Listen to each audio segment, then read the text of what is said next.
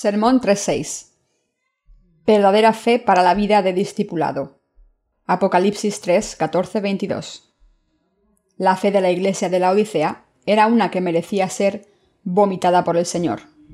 Por lo tanto, el Señor aconsejó que comprara de él oro refinado en fuego para que pudieran ser enriquecidos en su fe. Esta fe tibia también puede hacer su aparición entre los justos de esta era.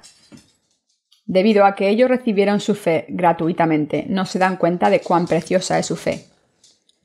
Dios habló su palabra de reprensión y de consejo a los justos para darles una fe que es como oro refinado en fuego.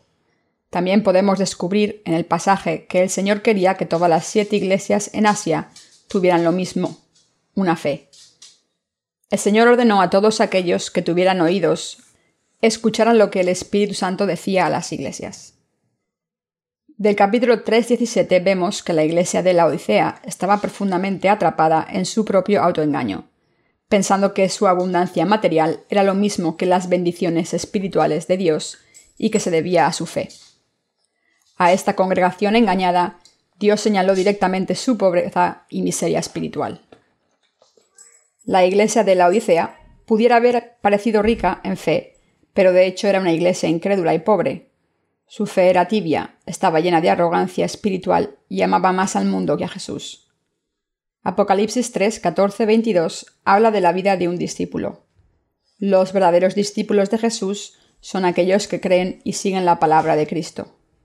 Todos aquellos que han nacido de nuevo creyendo en Jesucristo están cualificados para vivir la vida de un discípulo.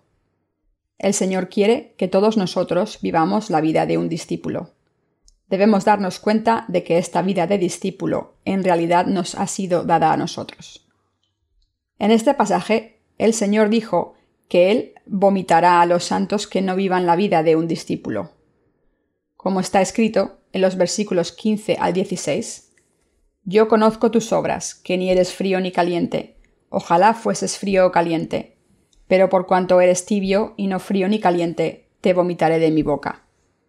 Si los salvos no son ni fríos ni calientes ante el Señor, esto solo indica su pobreza espiritual.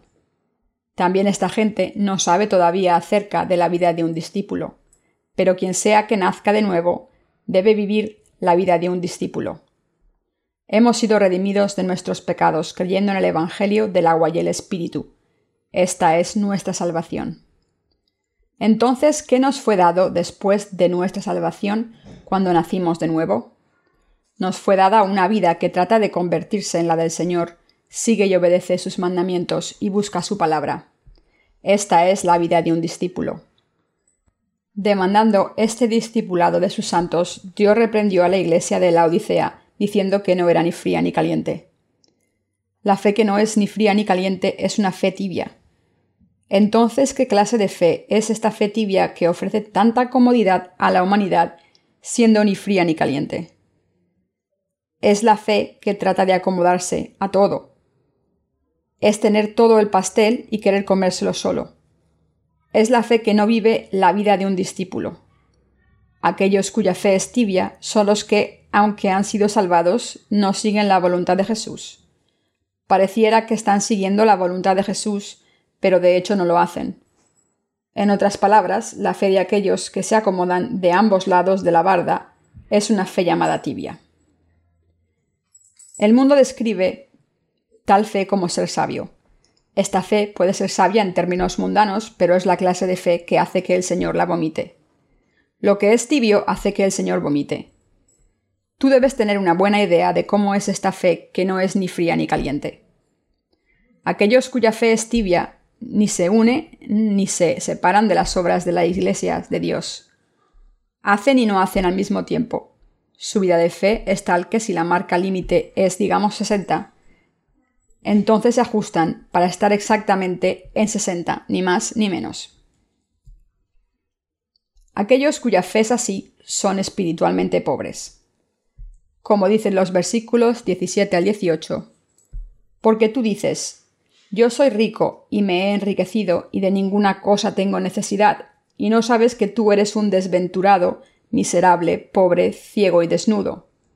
Por tanto, yo te aconsejo que de mí compres oro refinado en fuego, para que seas rico, y vestiduras blancas para vestirte, y que no se descubra la vergüenza de tu desnudez, y unge tus ojos con colirio para que veas.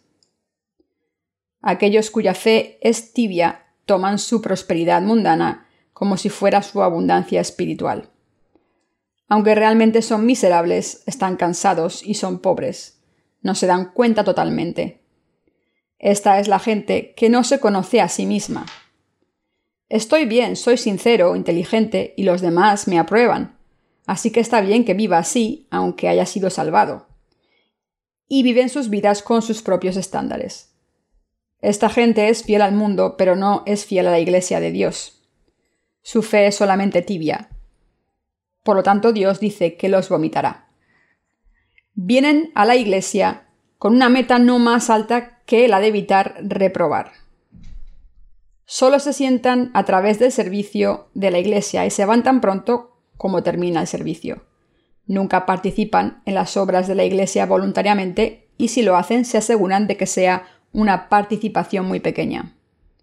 Hacen pero no hacen. No hacen pero sí hacen. Esta gente es espiritualmente pobre.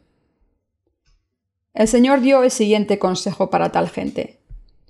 Por tanto, yo te aconsejo que de mí compres oro refinado en fuego, para que sea rico, y vestiduras blancas para vestirte, y que no se descubra a la vergüenza de tu desnudez, y unge tus ojos con colirio para que veas. El Señor les dijo que compraran oro refinado en fuego para ser ricos. Si realmente quieres seguir al Señor y si realmente quieres que te felicite por tu fe, debes aprender a tener fe. Entonces, ¿cómo puedes aprender la fe? Debes aprenderla pagando el precio del sacrificio y creyendo en la palabra. El pasaje nos dice que compremos oro refinado en fuego. Esto significa que habrá muchas pruebas y tribulaciones para nosotros cuando se trata de seguir la palabra de Dios. Pero tales pruebas y tribulaciones pueden ser vencidas creyendo y siguiendo la palabra de Dios. Al hacerlo nuestros corazones se refinan, dándonos la fe que reconoce la palabra de Dios como la verdad y cree en ella de todo corazón. Esta es la fe que es como oro puro. Para obtener fe verdadera, debemos pagar el precio del sacrificio, ya que sin pagar el precio del sacrificio no podemos aprender fe. En otras palabras, nunca podremos aprender fe sin pasar por tribulaciones.